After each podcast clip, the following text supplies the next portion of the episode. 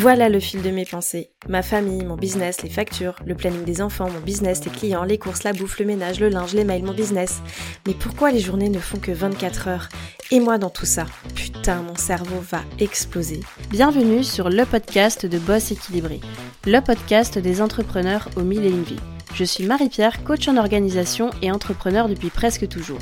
Si tu veux développer ton business sans t'épuiser et sans t'oublier, tu es au bon endroit. Je sais que tu n'as jamais le temps, mais dans la voiture, sous la douche, pendant les courses, prends ces quelques minutes pour toi et profite de ce nouvel épisode. Bonne écoute Hello hello, bonjour à toi et bienvenue dans ce nouvel épisode de Boss équilibré. Je suis ravie de te retrouver pour ce nouvel épisode dans lequel je vais te donner 5 raisons pour organiser tes repas et pourquoi c'est important dans ton rôle d'entrepreneur. En fait, je me marre déjà parce que je me dis qu'on va vraiment aborder tous les sujets dans ce podcast.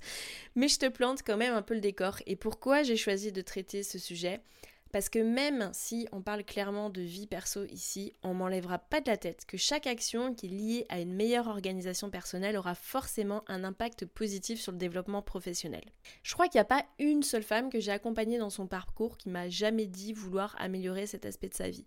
Et alors là, je serais bien la première à le comprendre parce que je peux te dire que chez moi, tout ce qui a trait à l'organisation des repas, l'équilibre alimentaire, ça a vraiment une importance particulière parce qu'il y a toute une histoire derrière.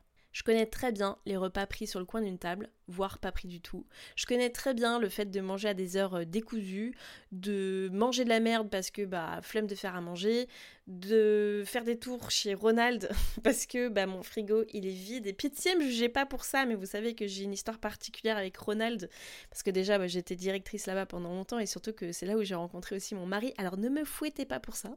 Et euh, je connais aussi très bien bah, le côté euh, nourriture compulsive complètement lié aux émotions. On va pas se mentir, des phases de surpoids qui vont avec. Alors que finalement, je mangeais pas plus que ça en termes de quantité. Et quand j'y repense, j'ai l'impression que j'ai été au régime le trois quarts de ma vie, jusqu'à ce que je reprenne tout en main. Et puis, euh, je te raconte pas le jour où je suis devenue maman il y a 8 ans, et je me suis dit, ma petite cocotte, t'acceptes ça pour toi, mais tu peux certainement pas donner cette vie-là à tes enfants.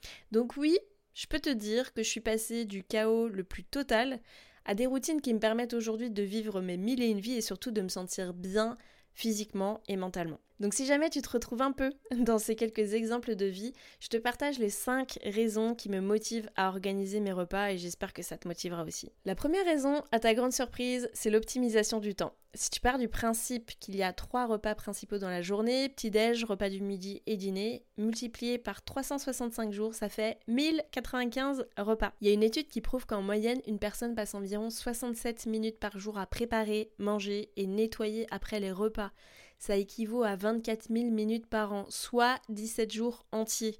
Moi perso, je préfère avoir 17 jours de vacances en plus. Alors même si tu ne deviens pas une toquée de l'organisation des repas, en mettant en place des choses simples, tu vas forcément gagner du temps dans ta semaine. Faire un menu de la semaine, ça va t'éviter de passer des minutes à réfléchir à ce que tu vas bien pouvoir manger et ouvrir frénétiquement la porte du frigo ou tes placards pour trouver la bonne idée. Faire une liste de courses, ça va t'éviter de passer des minutes supplémentaires à flâner dans les rayons en te demandant ce que tu vas acheter, comment tu vas pouvoir assembler tes plats et quand tu vas les manger. Bah oui, parce qu'il faut aussi faire attention aux dates de péremption. Aller au magasin qu'une ou deux fois par semaine, plutôt que d'y aller tous les jours parce que ton frigo est vide ou qu'il te manque toujours quelque chose, là aussi t'économises des minutes précieuses. Et faire un drive, si ça peut t'économiser du temps aussi, moi j'aime pas pour euh, tous les produits, mais tout ce qui est euh, eau, conserve, produits ménagers, etc., je prends et je gagne du temps. Dis-toi qu'il n'y a pas de petite économie de temps et que même si tu gagnais que 10 minutes par jour, bah à la fin de l'année, ça te fait quasiment 3 jours entiers d'économiser. La deuxième raison, c'est évidemment une santé améliorée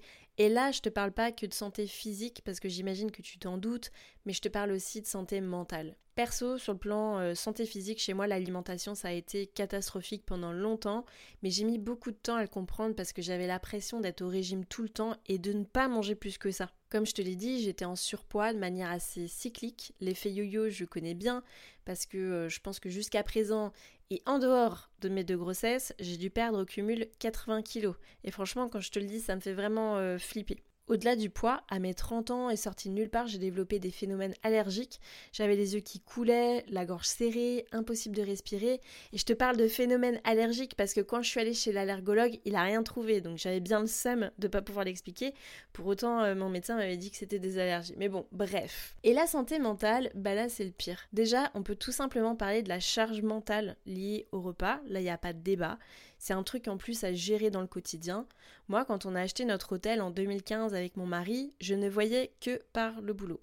Donc les repas, c'était juste de la charge mentale en plus. Et sur un autre plan plus perso, et c'est un peu délicat de parler de ça, et c'est vraiment personnel, mais je suis obligée quand même de parler de son rapport au corps, de la façon de se voir, de s'estimer, bah moi je me détestais. Et ça, c'est juste pas possible quand t'entreprends. Je te parle même pas de te montrer publiquement, le simple fait de ne pas te sentir bien dans ton corps, de ne pas t'aimer, forcément, ça a un impact sur tout le reste, sur ta confiance en toi et sur ta santé mentale. Donc même si je veux pas du tout me la jouer donneuse de leçons, je pense qu'on doit pas sous-estimer l'impact de son équilibre alimentaire dans une vie et que faire au mieux, c'est déjà un gage vers le respect de sa santé. Donc de mon expérience, en réglant tout ça petit à petit, j'insiste, j'ai pas tout euh, révolutionné d'un coup, j'ai atteint un poids stable qui me convient. J'ai pu aussi reprendre le sport parce que bah, moins essoufflée, moins douloureuse. Mes pseudo-allergies ont disparu parce qu'on a trouvé que je faisais des, des inflammations liées au gluten. Je dors mieux, bref, beaucoup de mieux en fait, on va dire. On oublie trop souvent qu'on est le moteur de notre vie et de notre business et que si on va pas bien, bah désolé, mais à un moment donné, il y aura plus de business. Donc organiser ses repas pour prendre soin de soi et de sa santé, se sentir bien dans sa tête et dans son corps et miser sur du long terme, on dit oui, oui et oui. La troisième leçon qui va de pair d'ailleurs, c'est une productivité accrue. On va parfois te sortir des conseils de productivité avec des lois de gestion du temps, etc., des trucs que tu comprends rien, alors que pour être productive, tu peux déjà tout simplement mieux manger. Et pour ça, s'organiser, ça aide. Évidemment, sur le plan productivité étant, on a déjà abordé des résultats de dingue. Tout le temps libéré peut être consacré à tes projets ou à tes activités perso. En termes d'énergie, eh ben, en choisissant des repas équilibrés, elle va être plus stable tout au long de la journée, ce qui va t'éviter des fluctuations d'énergie qui peuvent entraîner des baisses de productivité. Tu vas moins te stresser avec la question des repas, donc moins de stress égale plus de concentration et d'efficacité dans ton travail. Et justement, en parlant de concentration, sans rentrer dans des détails hyper techniques, mais des repas bien planifiés vont te fournir les nutriments nécessaires au cerveau pour bien fonctionner, donc concentration au top, créativité au top et des prises de décision optimales. La quatrième raison d'organiser tes repas, c'est le plan financier. Tu vas faire des économies pour plein de raisons. Déjà, si tu te déplaces en voiture pour aller faire tes courses tous les jours, tu vas économiser du carburant. On évite aussi les achats impulsifs. Moi, quand j'ai ma liste de courses, comme si j'avais euh, un objectif, je rentre dans le magasin et on torche ça. J'ai clairement pas envie d'y passer des plombes en flânant dans les rayons et en achetant des trucs dont j'ai pas besoin. Ça, c'était vraiment ma spécialité avant. Donc moins d'achats compulsifs, moins de gaspillage parce que tu peux anticiper les quantités et les dates aussi. Peut-être moins de sorties au resto ou de livraison à domicile, du moins pas celle euh, plaisir que tu as choisi, mais celle forcée parce que t'as rien à manger. Et tu peux aussi bénéficier de certaines promos parce que quand tu connais ta liste des aliments à acheter, tu peux tout de suite cibler s'il y a une promo intéressante. Bref, selon certaines études, organiser ses repas, c'est entre 25 et 40% d'économie, donc c'est clairement pas négligeable. La cinquième et dernière raison, c'est une routine simplifiée et Dieu sait si j'adore les routines. Enfin pas toutes, hein. des fois il y a des trucs que j'arrive pas à mettre en place, mais en tout cas les trucs euh, de tous les jours, ça oui, on valide. Et j'ai mis du temps à comprendre comment je réussissais dans les différents aspects de ma vie. Ça réside vraiment dans le fait d'avoir des routines en place qui me permettent de jongler entre tout. Donc pour les repas, c'est pareil.